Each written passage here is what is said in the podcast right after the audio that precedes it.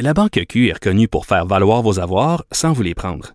Mais quand vous pensez à votre premier compte bancaire, tu sais, dans le temps à l'école, vous faisiez vos dépôts avec vos scènes dans la petite enveloppe. Hmm, C'était bien beau. Mais avec le temps, à ce compte-là vous a coûté des milliers de dollars en frais, puis vous ne faites pas une scène d'intérêt. Avec la Banque Q, vous obtenez des intérêts élevés et aucun frais sur vos services bancaires courants. Autrement dit, ça fait pas mal plus de scènes dans votre enveloppe, ça. Banque Q. Faites valoir vos avoirs. Visitez banqueq.ca pour en savoir plus. Le, commentaire de Emmanuel Latraverse. Des analyses politiques pas comme les autres. Emmanuel, on va parler du plan vert en débutant. Est-ce que tu vois le verre à moitié plein ou à moitié vide? Je pense qu'il est à moitié plein. Objectivement, là, euh, tu sais, on a les gouvernements passés nous ont beaucoup habitués là, à des plans mirobolants. Écoute, je faisais le calcul hier soir là, en revenant du bureau. Depuis que je suis en politique, on a eu, depuis que je couvre la politique, il y a eu le plan chrétien, le plan Martin, les au moins trois plans Harper, le plan Trudeau qui n'a pas été à la hauteur, le plan Charest, le plan Couillard. Puis pendant ce temps-là, il n'y a eu aucune progression significative et à la hauteur des promesses de nos émissions de gaz à effet de serre.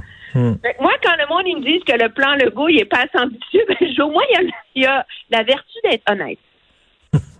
C'est-à-dire qu'avec 6,7 milliards, on va réussir à réduire les émissions de 43% de ce qu'il faut faire avec l'électrification des transports, puis on utilisera d'autres technologies au fur et à mesure. Tu sais?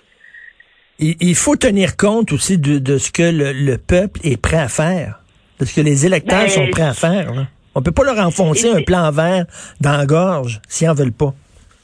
Ben, Monsieur euh, Macron a essayé de faire ça, puis s'est retrouvé avec la crise des gilets jaunes pendant ben un an en Europe. Je pense que M. Legault essaie de tirer des leçons euh, de ça. Euh, moi, ça me fascine toujours comment on, on a une propension comme société à aller marcher pour le climat. Hein. Greta est en ville, tout le monde on marche, on veut, on fait des promesses, c'est important le climat, puis on rentre à la maison, puis on commande des boîtes euh, de, de pré-coupé good food parce que c'est moins compliqué pour faire le souper. On met l'air climatisé euh, dans nos maisons à partir du mois de mai au lieu d'ouvrir les fenêtres. On habite en ville, on a quand même deux autos. Puis là, il faudrait surtout pas que le gouvernement impose des frais pour les gens qui conduisent des SUV, des F-150 quand ils n'en ont pas de besoin. Alors, il y a une contradiction inhérente là, à laquelle je pense M. Legault et d'autres gouvernements sont confrontés. Donc oui, on peut reprocher à M. Legault de pas euh, de pas s'attaquer à ce problème-là, qui est celui de euh, changer nos habitudes de consommation. Là puis nos habitudes de vie.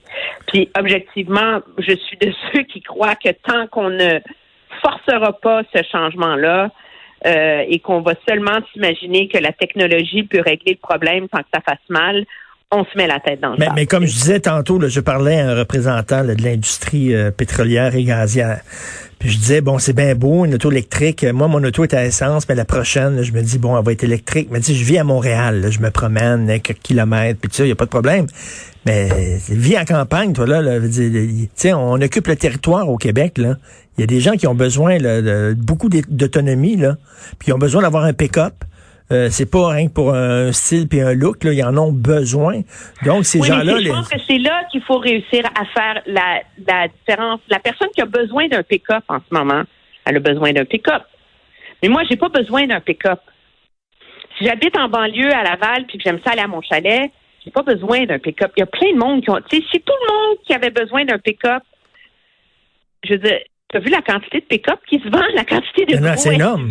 C'est énorme. C'est hallucinant. Alors, la majorité des gens qui achètent ces véhicules-là n'en ont objectivement pas fondamentalement besoin.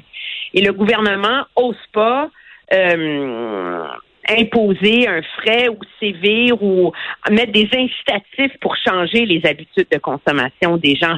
C'est là qu'il y a un problème. C'est pas de priver le fermier de son pick-up. Le problème, c'est de, de, de laisser la, la la porte ouverte de manière perpétuelle à la surconsommation des gros véhicules. Et ça, on n'en sort pas, là.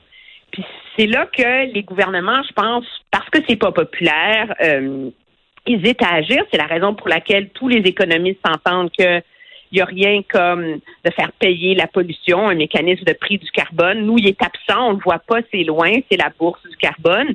Mais c'est le principe pour lequel tout le monde est d'accord. Les grandes économies s'entendent que le meilleur outil, c'est une taxe sur le carbone. Encore faut-il qu'elle soit assez importante pour qu'on en ressente les effets, contrairement à la taxe du gouvernement fédéral. Mais il y a des gens, là, tu parlais de la crise des gilets jaunes, là. mais tu sais, si le gouvernement commence à vouloir forcer nos habitudes de consommateurs, là, nous imposer de nouvelles habitudes de consommateurs de, de, de force, il y a, tu penses pas qu'il y a des gens qui vont dire, hey, là, j'ai le droit d'acheter le char que je veux, moi, là, mêle toutes tes affaires? Ah non, mais je suis absolument d'accord, mais regarde en ce moment comment la, la planète, la société en général, est prête à faire des sacrifices pour euh, contrer un virus invisible qui hmm. nous fait peur. Hmm. Hmm? Mais c'est comme si on refuse d'admettre les impacts de, du réchauffement euh, climatique en même temps. Il y a un livre fascinant qui a été publié dans la dernière année par, pas un militant de Greenpeace, là, David Wallace Wells, un journaliste du New Yorker, qui a vraiment recensé toute la littérature sur le sujet scientifique pour essayer d'en faire quelque chose que monsieur, madame, tout le monde peut comprendre et digérer. Là. La Terre inhabitable. Non, mais c'est affolant de lire ça, là. Je veux dire, je suis rendue à la page 25, puis j'ai comme j'ai été obligée d'apprendre une pause après ça pendant quelques mois. Parce que la morale de l'histoire, c'est que déjà les scientifiques du GIEC, le groupe international d'experts sur le climat, confirment que en, même si tous les pays du monde respectent leurs engagements de Paris, ce, que, ce qui arrivera pas, là, mais disons, on n'évitera pas un réchauffement climatique de 3 degrés Celsius à l'échelle de la planète. Au rythme où vont les choses. Puis là, c'est quoi 3 degrés Celsius? C'est que la moitié sud de l'Europe serait en sécheresse permanente. La sécheresse en Amérique centrale durerait 19 mois de plus et 21 mois dans les Caraïbes. En Afrique du Nord, elle durerait 65, elle durerait 5 ans. Les régions brûlées chaque année par des feux de forêt doubleraient en Méditerranée et seraient 6 à 8 fois plus importantes aux États-Unis. Oh non, c'est fréquent. Mais, mais, mais, mais, Emmanuel, on parle pour parler. On n'est pas capable d'admettre ça? Emmanuel, on parle pour parler. Là, à la Deuxième Guerre mondiale, OK, on a fait face à un ennemi, une menace. Là, bon, il y avait les Japonais, il y avait euh, Hitler. Là, ils ont dit à des, à des, des scientifiques, ils ont, ils ont, rassemblé les plus grands scientifiques aux États-Unis, ils les ont mis dans le désert à Los Alamos. Ils ont dit, on vous donne un chèque en blanc, inventez-nous une bombe hallucinante. Ils l'ont fait, ils ont inventé la bombe A. Fait que t'imagines si on mettait là plein de scientifiques des bols ensemble en disant invente-moi un moteur qui roule à la pisse. Je sais pas, au jus de tomate, n'importe quoi.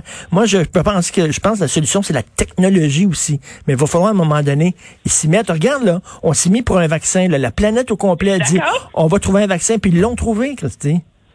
Oui, mais pourquoi ils l'ont trouvé? Parce que le monde veut un vaccin et veut recommencer à vivre.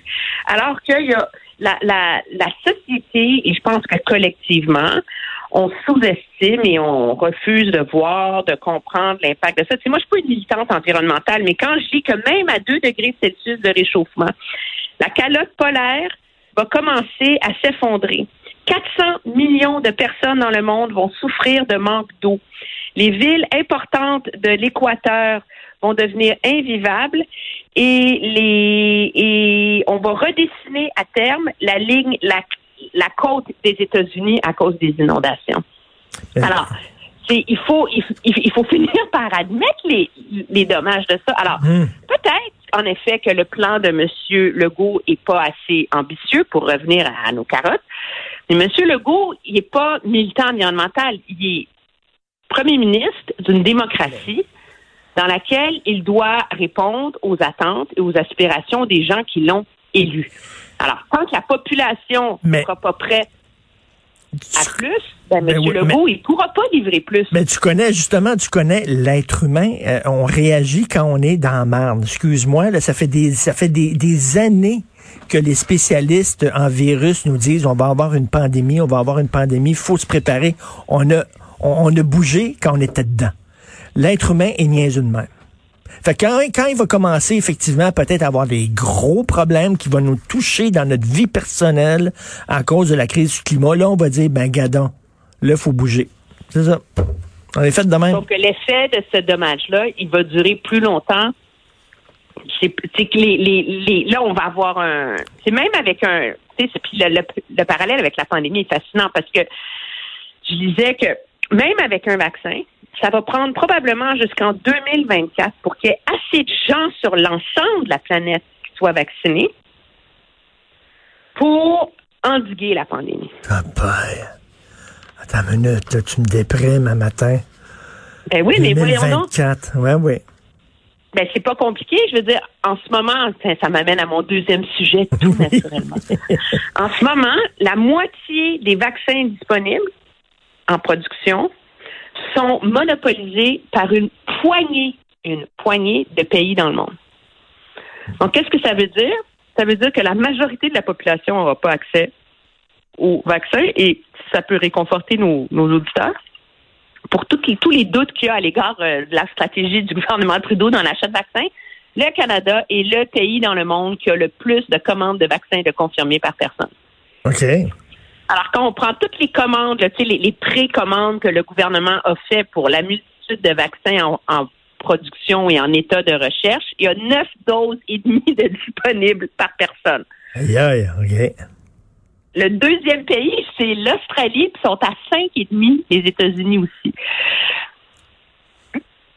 Alors, les pays plus pauvres, là, oublie ça, là. Ah non, mais écoute, l'Amérique latine, l'Indonésie, le Costa Rica, l'Égypte, le Mexique, le Bangladesh, oublie ça. Puis tous les autres pays du monde, ils rentrent dans un grand consortium qu'eux, ben, ils auront ça quand on, quand on pourra, là. Ben, c'est chacun pour soi, là. Il n'y a, pas- y a pas de planification mondiale, là. C'est chacun pour soi. Ben, il y, y en a une ten- ten- tentative de, de planification euh, mondiale qui est menée par l'OMS. C'est un gros consortium là, qui s'appelle le COVAX, qui tente de coordonner la production et la distribution de vaccins dans le monde pour essayer justement de s'assurer que les pays riches ne mettent pas le grappin sur toutes les doses de vaccins puis qu'on laisse les pays plus pauvres euh, dans notre euh, sillage. Mais ob- objectivement, même avec 2 milliards de dollars qu'ils espèrent amasser d'ici décembre, ça permettrait seulement d'immuniser 3% de la population la plus pauvre de la planète. Hmm. Hmm. Alors que nous, d'ici un an, la population canadienne va être immunisée. Et ce qui est fascinant, c'est que là, tu vas me dire, oui, mais nous, ce qui compte, c'est nous. Hein? Moi aussi, Mm. c'est- notre logique naturelle. Mm. Il y a des chercheurs aux États-Unis puis dans plein d'universités qui ont fait l'exercice. Prenons 3 milliards de doses de vaccins, les premières qui vont être disponibles. Un vaccin qui fonctionne à 80-85 là, OK? Si tu as un modèle pas coopératif, qui est le modèle actuel, où c'est le chacun pour soi, tu donnes 2 milliards de doses aux pays riches, puis 1 milliard de doses au reste du monde. Avec ça, il va y avoir 28% plus de décès que si on distribuait le vaccin au prorata de la population. Donc, c'est dans notre intérêt de se montrer généreux envers le reste du monde. Parce qu'à un Ben, moment donné, c'est- À court terme, on s'entend que les décès, ils seraient principalement dans des pays plus pauvres qui sont loin de nous, donc ça nous dérangerait pas. Mais on pourra pas rouvrir les... Non, mais tu sais, pour être honnête, là, ben oui. on pourra pas rouvrir les frontières, on pourra pas recommencer à voyager, on pourra pas redémarrer entièrement l'économie mondiale tant que toute la planète sera pas sur un pied au moins minimalement comparable. Tout à fait. Écoute, Emmanuel, je pense qu'après t'avoir entendu ce matin, non, non, écoute-moi, il faut, il faut que tu m'envoies, il faut que tu me fasses parvenir ton livre Comment devenir zen, parce que je pense que j'en ai besoin. je vais, je vais me mettre à lire du Sénèque. C'est difficile de s'en foutre. Oui, oui, c'est ça. Mark Manson, c'est très, très bon. OK, puis je vais commencer à relire Sénèque. Tiens, merci. Et Emmanuel Latraverse, bonne journée.